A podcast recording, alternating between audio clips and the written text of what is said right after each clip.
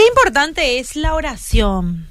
Pero es diferente orar así por rutina, orar porque tengo que orar, a orar con fervor, confianza, con autoridad. Porque puede que haya algunos que no se sienten cómodos, por ejemplo, al orar fervorosamente, con adorar con todo lo que se tenga cuando alabamos a Dios, por ejemplo, con música, de repente leyendo algo, orando fuerte, ¿verdad?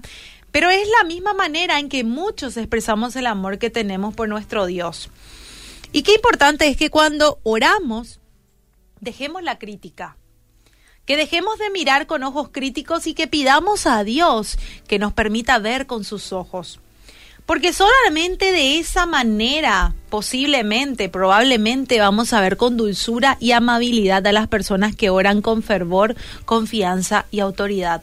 En Romanos 12:11 dice, en lo que requiere diligencia, no perezosos, fervientes en espíritu y sirviendo al Señor. Así que en este capítulo Dios, en este versículo Dios nos pide que hagamos nuestras peticiones con fervor, con súplica y no olvidando a todos nuestros amigos, familias y hermanos. Pide que seamos constantes con las súplicas, con la oración y pensando siempre en otros al hacerlo. En Romanos 12, 11 al 13 dice, en lo que requiere, requiere diligencia, no perezosos, fervientes en espíritu, sirviendo al Señor, gozosos en la esperanza, sufridos en la tribulación, constantes en la oración, compartiendo para las necesidades de los santos y practicando la hospitalidad. Y nuestro mayor ejemplo es Jesús. Sí, que lo vemos a él en la palabra de Dios varias veces orando y muchas veces a solas. Y nosotros también somos así, necesitamos dar prioridad a nuestro Dios. No podemos decir que no tenemos tiempo, porque podemos hacer el tiempo, porque por ejemplo tenemos tiempo para revisar nuestras redes, por ejemplo, ¿verdad? Es cuestión de organizarnos. Tenemos que hacernos de tiempo, distribuir el tiempo para dedicarle a Dios. Orar sin cesar es lo que debemos hacer si somos seguidores de Cristo. Es lo que Él nos enseñó.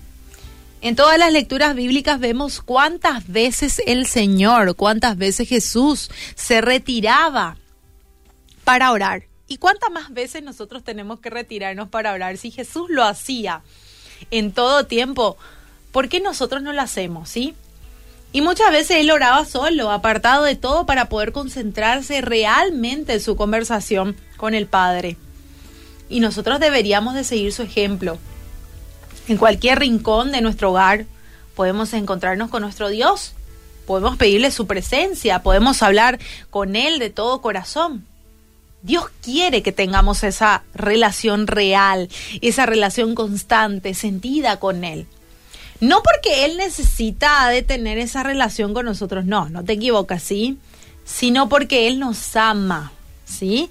Estemos claros en eso y busquemos ese tiempo con Dios. Seamos diligentes, diligentes, distribuyendo nuestro tiempo y dando prioridad al tiempo con Dios, porque al final de cuentas es eso lo que nos va a sostener en nuestra vida matrimonial, en nuestro trabajo, con nuestros hijos. Es eso lo que nos va a sostener, los tiempos con Dios.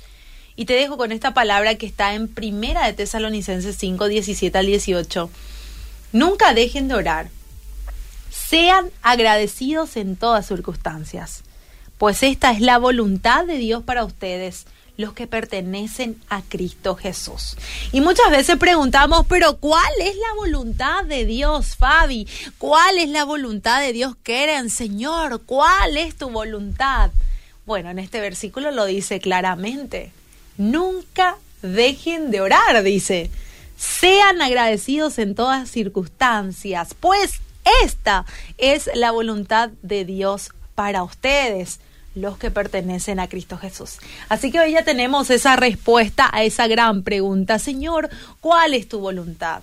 Bueno, y su voluntad más importante y primordial es que pasemos tiempo con Él, seamos agradecidos y andemos en sus caminos.